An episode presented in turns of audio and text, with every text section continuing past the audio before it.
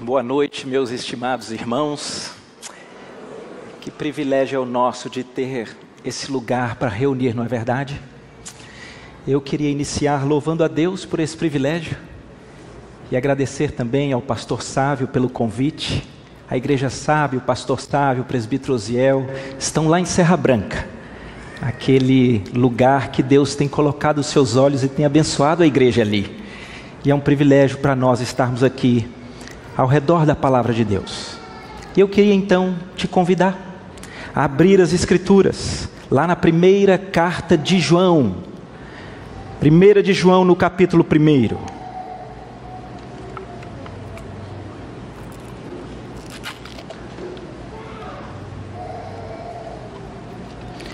Primeira epístola, epístola de João, capítulo 1. Nós leremos do versículo 1 até o versículo de número 10.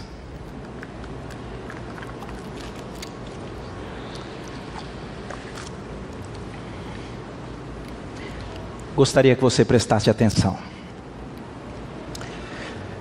O que era desde o princípio, o que temos ouvido, o que temos visto com os nossos próprios olhos, o que contemplamos e as nossas mãos apalparam com respeito ao Verbo da vida, e a vida se manifestou, e nós a temos visto, e dela damos testemunho, e vô-la anunciamos, a vida eterna, a qual estava com o Pai, e nos foi manifestada, e que temos visto e ouvido, anunciamos também a vós outros, para que vós, igualmente, mantenhais comunhão conosco. Ora, a nossa comunhão é com o Pai e com o Filho Jesus Cristo. Essas coisas, pois, vos escrevemos para que a nossa alegria seja completa. Ora, a mensagem que da parte dele temos ouvido e vos anunciamos é esta: que Deus é luz, não há nele treva nenhuma. Se dissermos que mantemos comunhão com Ele e andamos nas trevas, mentimos e não praticamos a verdade.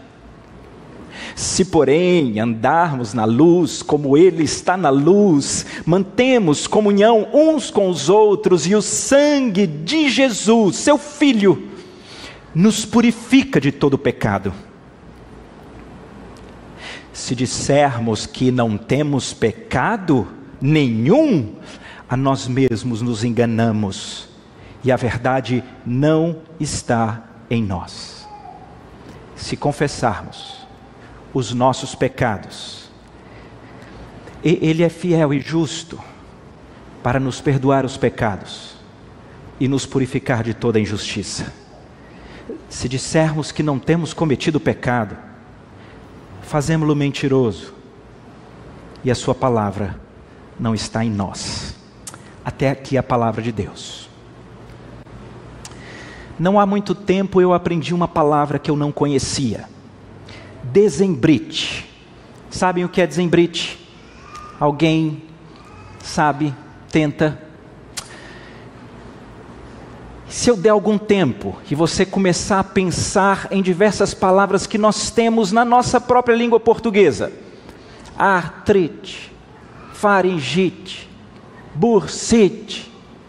O it é, é inflamação, não é? É inflamação. O que é dezembrite? É a inflamação no dezembro. É. É. É muito curioso e de fato está lá. Eu, eu, eu fui atraído por um artigo que tinha lá o nome Desembrite, causas e efeitos. E na verdade nós vivemos em um tempo de muitas denominações é, é, de transtornos afins. E Desembrite, então, naquele artigo que eu li, dizia respeito a um aumento expressivo da tristeza no mês de dezembro. Por isso o nome Desembrite. E eu achei aquilo curioso. Fui estudar ali um pouco mais. E é óbvio que, inclusive, eu até fiquei me perguntando como é que alguém consegue saber que o grau de tristeza da população aumenta em determinado mês? É o Instituto Internacional de Controle do Estresse. Cada instituição curiosa. Por que, que eu estou dizendo isso? Porque quando eu lendo aqueles artigos e notícias e papers sobre a dezembrite, me chamou a atenção as razões que eles elencam como o aumento da tristeza. A primeira delas é a sensação da solidão. A solidão ela é uma questão, ela é uma dor muito forte na vida do ser humano. E o argumento é mais ou menos assim: pessoas que estão lutando com a vida, e têm sim ali a dificuldade, e se sentem sós, mas elas têm as demandas, mas quando chega dezembro, Existe um imaginário e uma expectativa de ajuntamentos, daquelas famílias perfeitas, do riso fácil, da, daquele afago mútuo. E as pessoas olham para aquele imaginário e elas percebem que elas não têm. E isso catalisa essa tristeza pela solidão. E existe aquela solidão clássica pura da pessoa que não tem de fato pessoas próximas com quem relacionar, mas tem a solidão no meio da multidão, né? Pessoas que da mesma forma olham para esse imaginário perfeito e bonito da família, dos pais, dos irmãos, dos filhos, aquela alegria, e ela olha para, para o seu lar, para a sua família, para os seus relacionamentos, eles estão quebrados.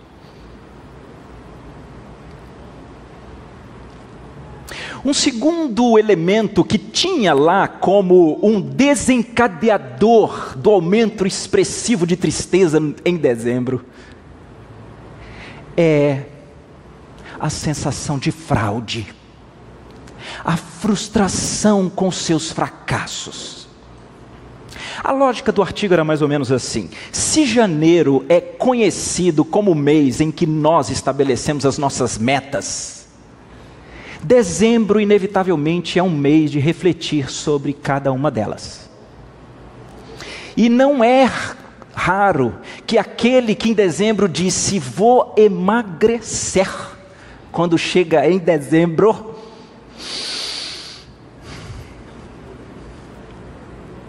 essa é uma meta tranquila, mas e as outras? Esse mês eu quero resgatar os relacionamentos lá em casa.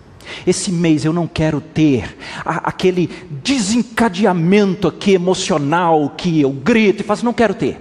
Esse mês eu não quero colocar os meus olhos em telas com coisas injustas. Esse ano eu quero estar firme na igreja, eu quero servir mais a Deus. Esse ano eu leio a Bíblia toda. E dizia lá o artigo, que também é muito comum, que em dezembro ao você analisar a sua performance em cumprir aquelas metas tão auspiciosas, você se percebe um fracasso, uma fraude. Você mentiu de novo. Você colocou seus olhos em coisas injustas e feias de novo. Você se exasperou de novo. Você deixou de se dedicar e buscar ao Senhor como você queria. E mais uma vez, eles diziam que é um elemento de aumento de tristeza. Bem, tem diversos outros e eu não vou seguir a eles, mas adianto para vocês que são circunstâncias exteriores que não saem conforme o planejado e que fazem com que uma tristeza bata na porta. Agora, eu não sei se refletindo aqui comigo vocês concordam que com quanto pode até haver um aumento em dezembro, essas tristezas temporárias que vão e que vêm, elas não são um privilégio de dezembro. É possível que hoje aqui haja pessoas que de repente, ao serem lembradas de um tópico como esse, da solidão de relacionamentos, talvez seja fisgada aí por uma tristeza Talvez tenha alguém aqui que, diante dos exemplos que eu dei, de metas que fazemos e não cumprimos, esteja aí de novo triste, dizendo: Eu sou um fracasso mesmo. Quer dizer que, se não é só dezembrite, o que, que a gente faz? Já que nós estamos nesse período que a gente dá nome para todos os transtornos, né? E o pessoal fica famoso, e eu pensei, eu acho que eu podia criar um nome para um transtorno. Porque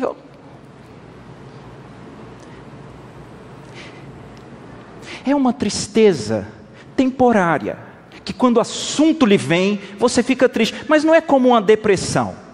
Mas aquele assunto vira e mexe, ele volta e ele te traz a tristeza. Então é uma tristeza temporária que é recorrente. Então, se nós tivermos uma alcunha aqui do transtorno recorrente de tristeza temporária, a gente cria um bom nome que é o teretetê. Então você fala para a pessoa: Você está com o quê? Estou com teretetê. Eu acho que até ajuda a pessoa. É o transtorno recorrente de tristeza temporária. Teretetê. Na verdade, o nosso texto hoje é um remédio. Qual é o remédio? Há um versículo aqui que eu acredito que ele instiga e mexe com qualquer um de nós. O, o versículo 4. O versículo 4, o apóstolo João diz assim: Estas coisas, pois, vos escrevemos para que a nossa alegria seja completa. A pergunta é: é possível? É possível uma alegria completa? Se eu citei apenas dois pequenos aspectos aqui que, é, é, de maneira é, recorrente, geram tristezas ao nosso coração, é possível? Bem, eu quero ir ao texto com os irmãos, para nós observarmos se o apóstolo João quer falar sobre o segredo dessa alegria completa, nós precisamos que o Espírito abra o nosso coração abra a nossa mente para nós entendermos quais são aqui os segredos para essa alegria completa. Se vocês perceberam, o versículo anterior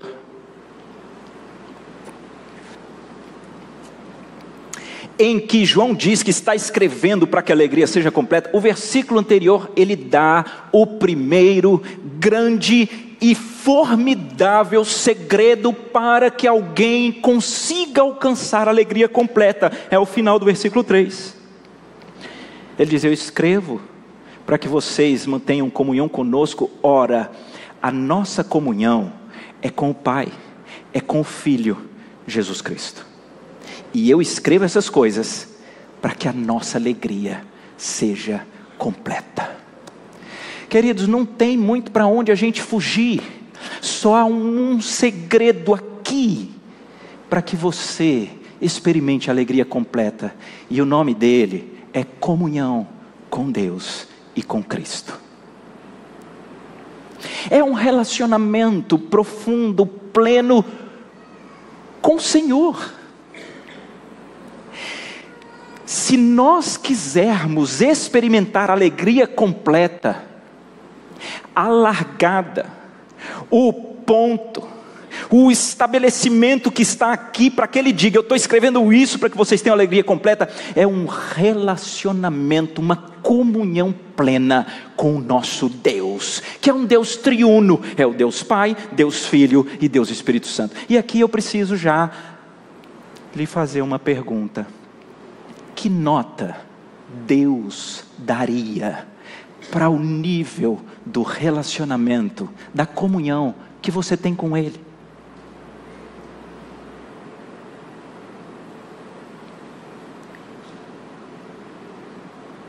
Irmãos, eu fico às vezes impressionado que nós somos capazes de conhecer muitas coisas teoricamente, e nós as verbalizamos, e nós as falamos com riqueza, com propriedade, mas preste atenção no reino, se esse conhecimento intelectual e teórico que nós temos, se ele não explode uma bomba atômica no nosso coração, não muda.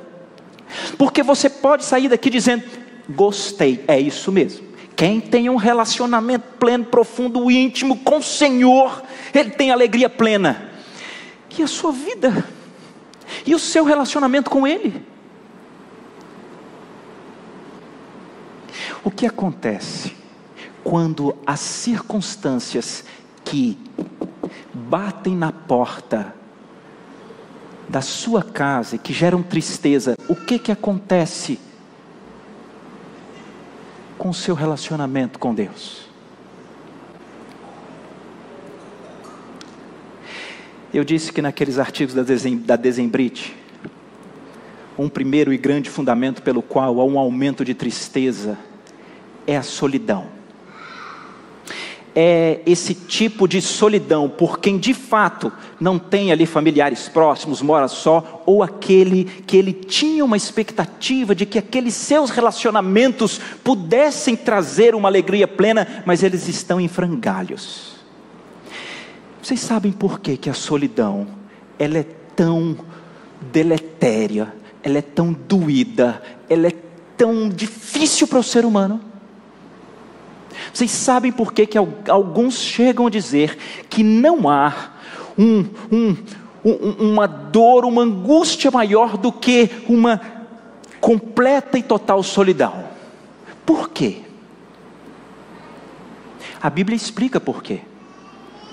A Bíblia explica quando ela diz que nós fomos criados à imagem e semelhança de Deus. Mas como é Deus? Deus, ele é uma plenitude eterna de comunhão. Deus Pai, Deus Filho e Deus Espírito Santo, a Bíblia revela que o nosso Deus, ele desde a eternidade passada até a eternidade futura, é, ele é um Deus que vive em uma comunhão plena de glória mútua.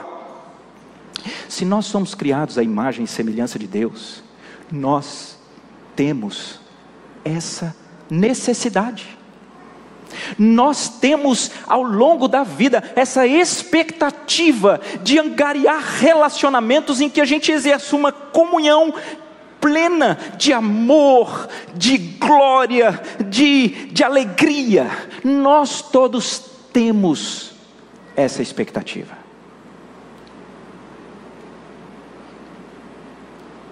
Qual é o problema? Já que temos essa, essa, essa expectativa e essa necessidade por um plano de Deus, qual é o problema? Permitam-me contar uma pequena história que aconteceu comigo. Há uns bons anos atrás, creio que 2008 ou 2007, 2007, eu fui com, com, com uns amigos é, Carlos Henrique, meu cunhado, que vocês até conhecem, presbítero lá em Brasília, e um outro presbítero muito amigo, nós fomos a uma conferência da Editora Fiel em São Paulo.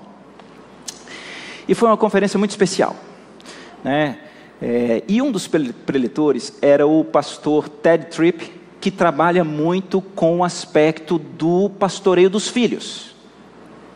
Mas um dia, no final da manhã, a, a, administração lá da conferência veio ali a público, uma conferência muito grande, e diz: atenção, temos um aviso específico para as mulheres. Atenção, mulheres, mulheres. Não estava no nosso cronograma, mas hoje à tarde, a esposa do pastor Ted Tripp, a Marjorie, ela vai dar uma palestra só para as mulheres. Quando terminou ali, eu e meus amigos, a gente ficou conversando, né? Assim, o que, que ela vai falar? Puxa, e as nossas esposas não estão conosco, né? Todos os três na época já casados, as esposas não estavam conosco. E a gente pensou, rapaz, capaz que essa mulher ia dar tanta da dica para as mulheres assim, né? É, e será que a gente não pode assistir? E fato é que a gente estava ali, nós criamos coragem, vamos falar com a Marjorie, vamos, vamos falar com a Marjorie. Hello Marjorie, how are you? Marjorie. Explicamos que éramos de longe, estávamos sem as esposas, falamos, né, brincamos até assim, vai que tem alguma dica. Ela riu assim, muito simpática, ela, e ela disse: Não tem problema nenhum, podem vir. A gente disse: Olha, a gente chega um pouquinho atrasado, a gente sai mais cedo, a gente não quer atrapalhar. Mas a Marjorie deixou e nós fomos. E aquele auditório coalhado de mulheres, e a gente lá atrás. E a Marjorie começou falando com as irmãs. Minhas irmãs, vocês estão lembradas para que nós fomos criadas? Nós fomos criadas para um relacionamento diário e pleno com o nosso Criador. Olhemos lá no Gênesis. Homem e mulher os criou. A Bíblia diz que na viração do dia, todos os dias, homem e mulher estavam na presença de Deus. E ela dizia: Nós fomos criadas para isso. Mas o pecado, o pecado, ele sujou aquele relacionamento pleno, e o pecado fez separação entre Deus e a humanidade, mas nós nunca perdemos essa necessidade. Nós precisamos de um relacionamento pleno e diário que nos supra em amor, em alegria, em plenitude, em verdade. Mas eu vou compartilhar com as irmãs qual é o nosso problema. Nós somos capazes de passar parte da vida imaginando que se nós então casarmos, nós então teremos aquela plenitude, aquela satisfação. E nós nos casamos e nós temos a expectativa que os nossos maridos poderiam suprir aquilo que só Deus pode suprir e a gente se dá mal. Mas o tempo passa e nós pensamos, mas tem os filhos, eles são fofinhos e eles estão sobre a minha autoridade. E nós somos capazes de pegar uma bênção que Deus nos dá e criar um relacionamento que tende a ser opressor, porque nós precisamos e queremos que eles e o que eles façam, o que eles são, como eles estão, seja o que nos dê significado, dê segurança, dê satisfação. E ela disse, irmãs, enquanto nós passarmos pelos relacionamentos da vida, na expectativa de que eles supram aquilo para o que nós fomos criadas, nós não só não vamos conseguir, como nós vamos adoecer os nossos relacionamentos. Nós precisamos hoje resgatar a plenitude diária do nosso relacionamento com o nosso Pai. Aquela palestra não é para mulher, aquela palestra é para a humanidade.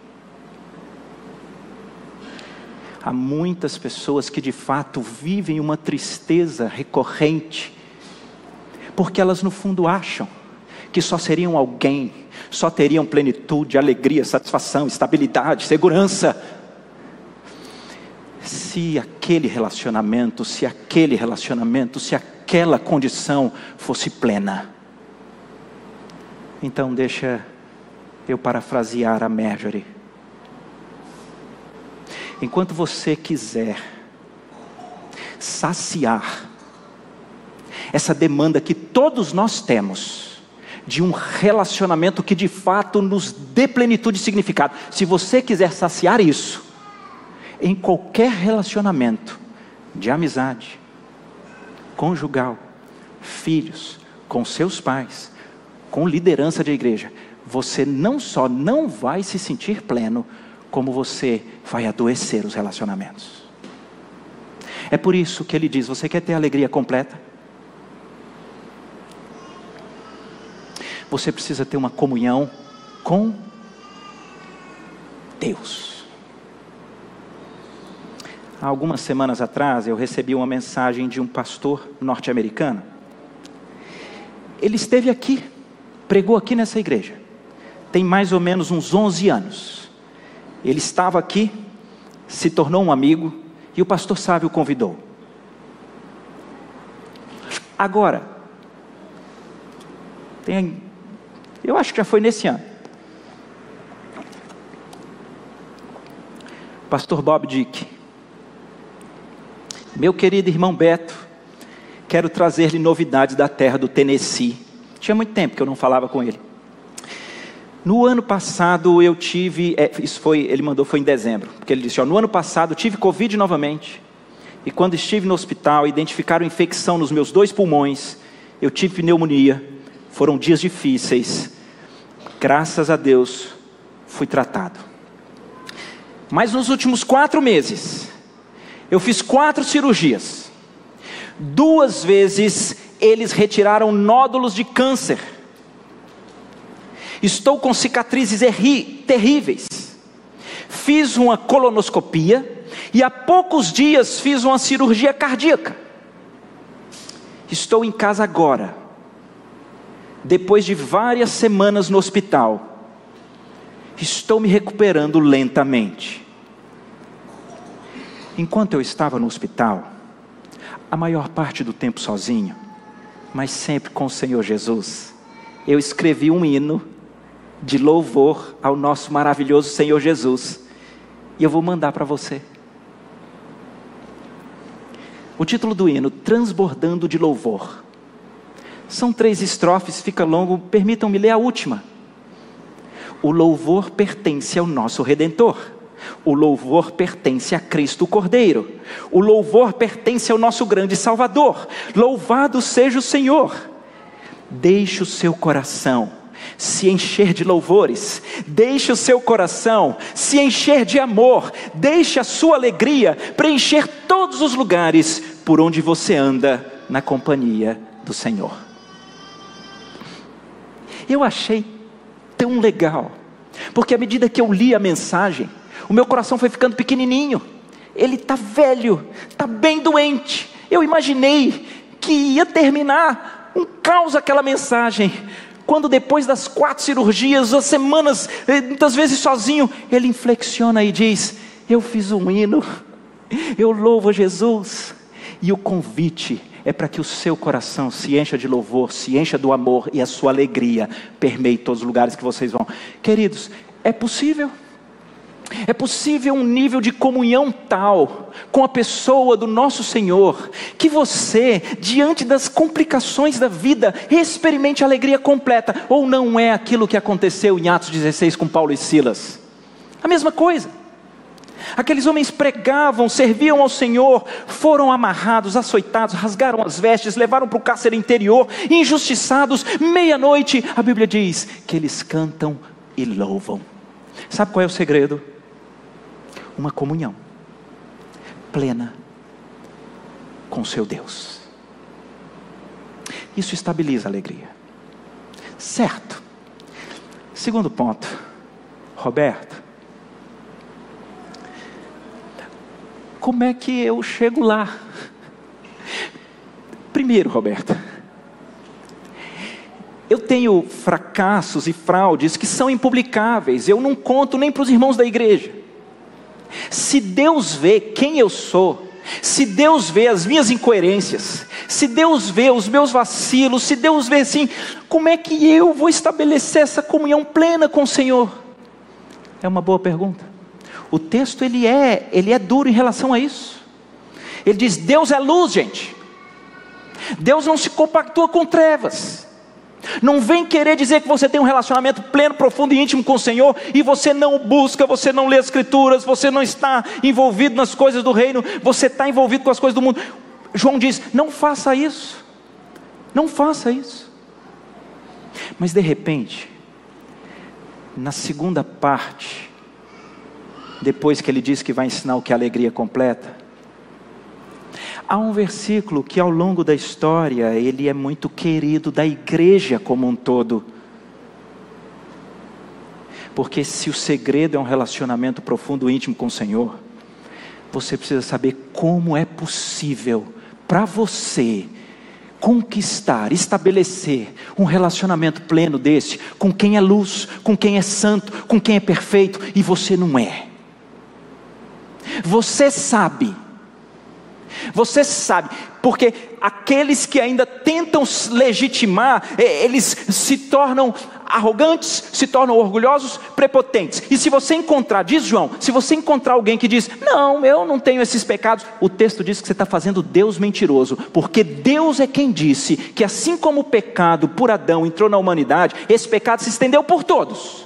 É Davi quem diz: Eu nasci na iniquidade, em pecado me concebeu a minha mãe. Se alguém não conseguir perceber a grandiosidade da sua inadequação por natureza pecaminosa, você está fazendo Deus mentiroso.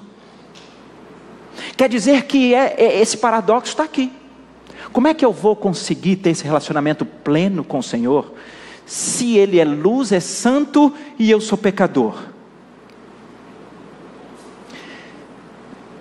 Se confessarmos os nossos pecados, Ele é fiel e justo para nos perdoar os pecados e nos purificar de toda injustiça. Querido, você precisa conhecer isso daqui, senão você não vai ter um relacionamento pleno com o seu Deus. O que, que esse texto está dizendo? Esse texto ele tem uma das coisas mais esquisitas que eu confesso que demorei um tempo para entender. Porque ele diz: se confessarmos os nossos pecados, Deus é. Deus é o que para perdoar os nossos pecados? Alguém poderia achar que o melhor seria dizer: Deus é misericordioso para perdoar pecados. Deus é gracioso, bondoso. Mas não é isso que o texto diz. O texto é estranho, porque ele diz: Deus é fiel e justo peraí, Deus é fiel e justo para perdoar pecados? Não, não, não. Não. Justiça é condenar quem merece. Não é justiça perdoar. Imaginem vocês que o maior criminoso procurado por todo o Estado, foi localizado, as provas são incontestes, há uma confissão, há diversas testemunhas, está tudo certo, ele precisa ser condenado. E o juiz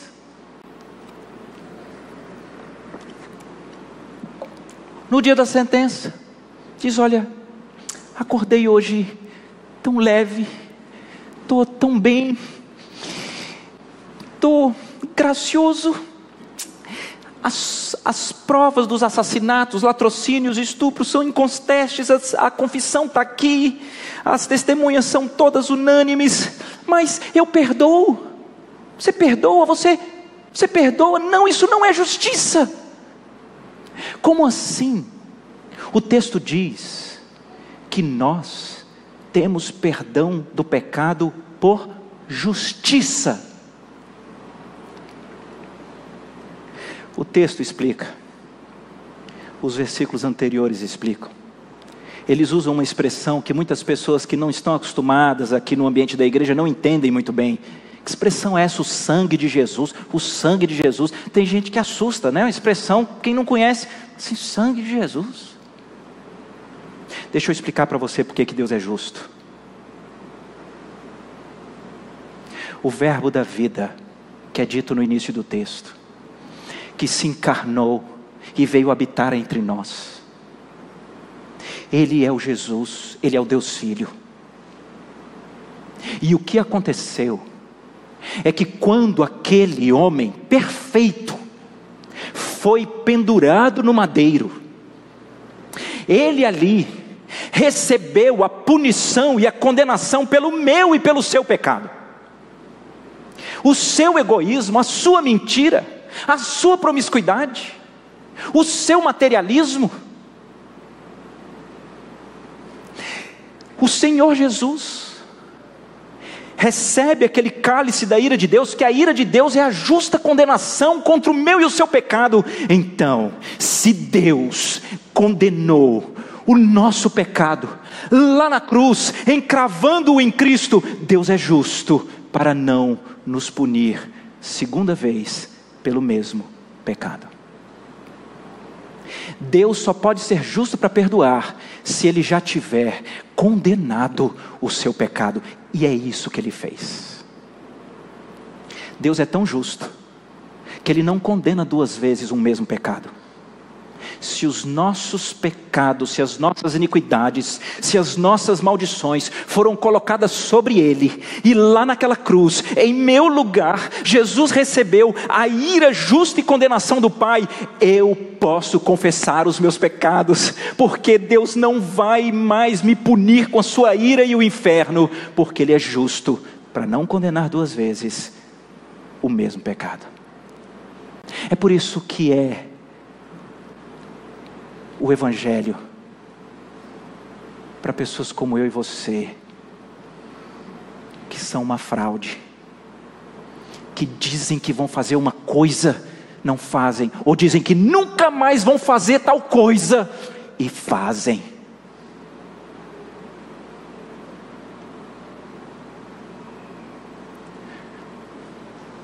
Só tem um jeito de nós termos convicção perfeita e eterna de um relacionamento pleno com Deus, que não se esvai, que não rompe.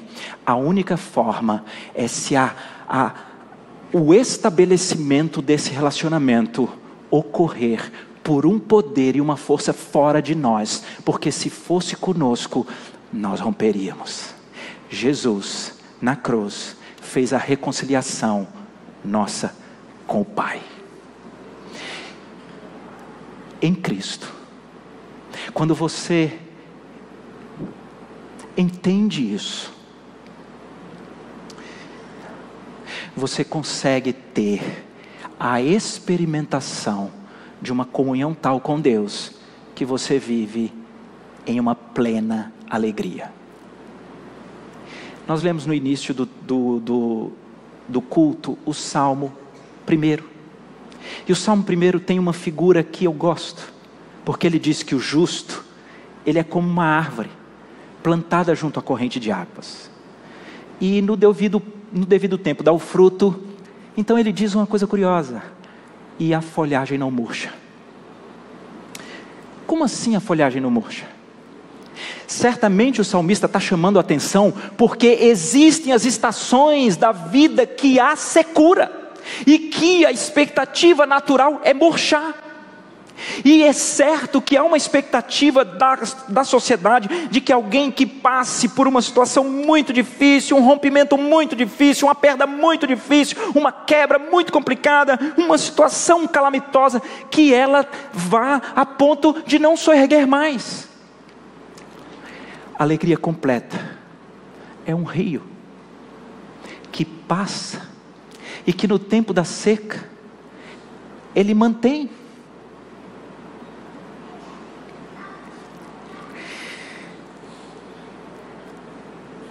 mas há uma coisa esquisita na gente.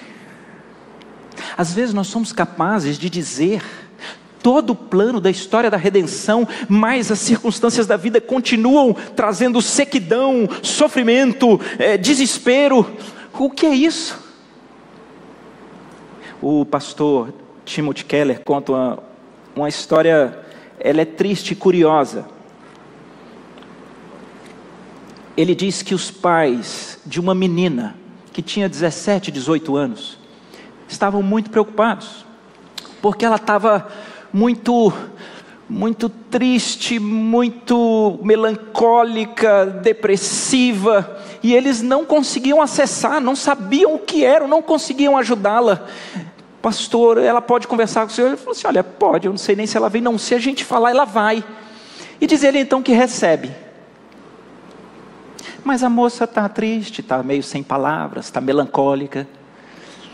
E ele diz: Bem, se ela não vai falar, eu vou, eu vou aproveitar a oportunidade para apresentar o Evangelho para ela.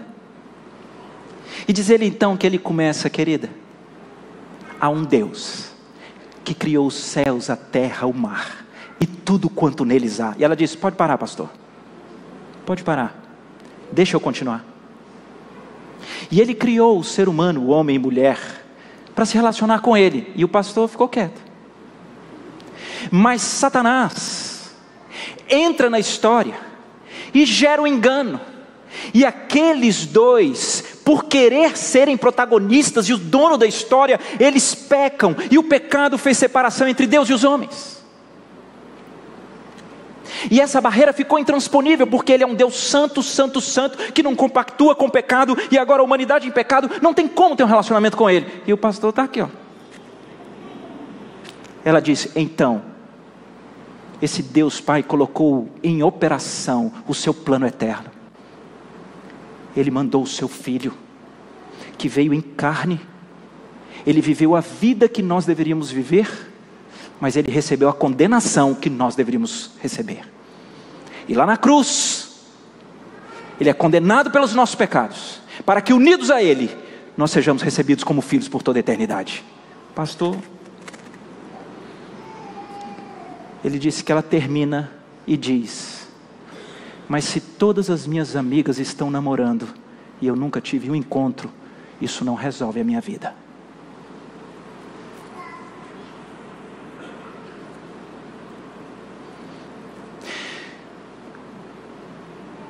É muito comum. A gente vem à igreja, a gente ouve, de alguma forma, o Espírito mostra para nós: isso é verdade. Mas parece que você sai e você sempre quer Jesus e mais alguma coisa.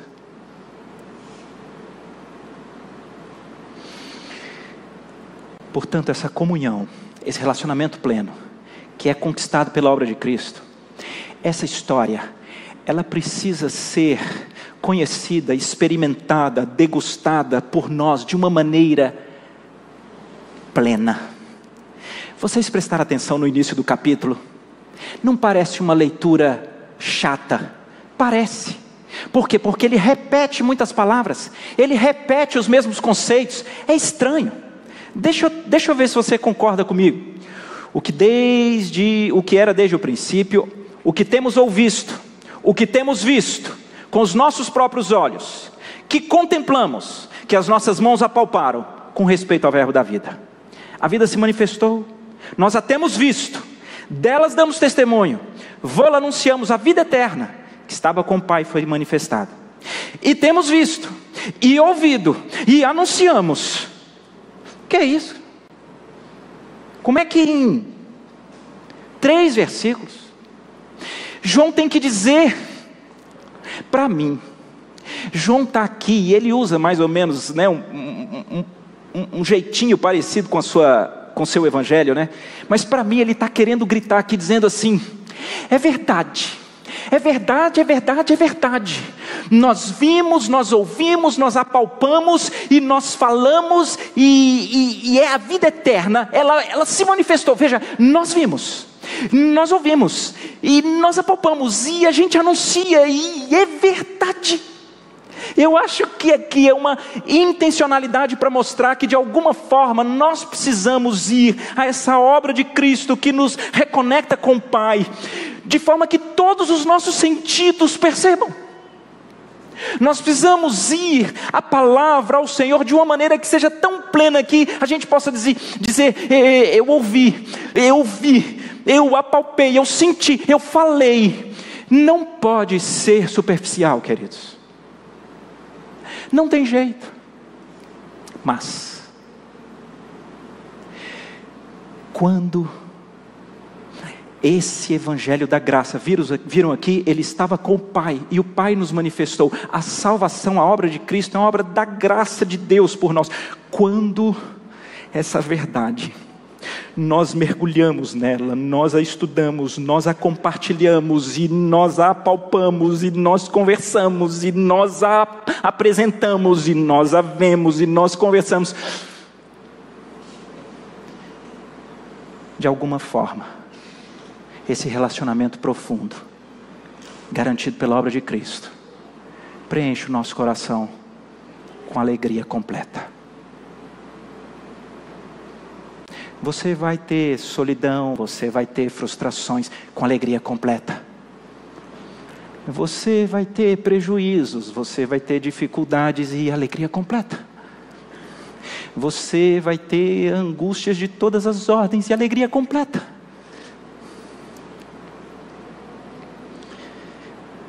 eu queria terminar com uma pequena biografia de uma missionária que foi o pastor Ronaldo Lidório que citou, e eu naturalmente indo atrás, assim, fiquei muito impactado. O, o nome dela é Ellen Roosevelt. Eu tentei, foi o máximo que eu consegui. A Ellen Roosevelt. Década de 50, uma médica com doutorado em Cambridge é atingida numa conferência e ela diz: É verdade, esse Senhor é meu, eu preciso servi-lo. Ela vai para o Congo, década de 50 ela era médica, igrejas se ajuntaram, ela conseguiu então lá construir, na região que foi o primeiro hospital para 100 leitos, instruiu e formou 100 enfermeiras. Mas o Congo, naquele período, final de 50, 60, ele entrou em guerra civil. Porque foi bem um período da independência, o Congo tinha sido uma colônia da Bélgica. E para encurtar a história, houve uma profunda perseguição aos cristãos. E a Ellen foi sequestrada. Sequestrada pelos rebeldes, ela ficou em cativeiro por cinco meses. A Ellen, eu, eu pude, né, já ouvi, aí o YouTube ajuda a gente, tem vídeos até com as legendas em português. A Ellen, a Ellen viu muitos missionários morrerem. E eu queria apenas mostrar alguns detalhes aqui. A Ellen passou cinco meses no cativeiro e ela sofreu de uma maneira profunda ela manteve um diário naquele cativeiro. E aqui eu copiei do, do, do Ronaldo Lidório quando ele fala da biografia dela. Vou ler aqui alguns parágrafos desse diário. Certo dia eles me puxaram pelos pés, bateram na minha cabeça, chutaram na minha boca e quebraram os meus, os meus dentes. Eles me humilharam, me insultaram e me agrediram. Isso se repetiu por dias e dias. Ela escreve então num outro dia, dizendo: Foi uma das noites que o horror ultrapassou todos os limites, e eu fui violentamente abusada e senti que Deus havia me abandonado. Alguns dias depois, ela escreve no seu diário: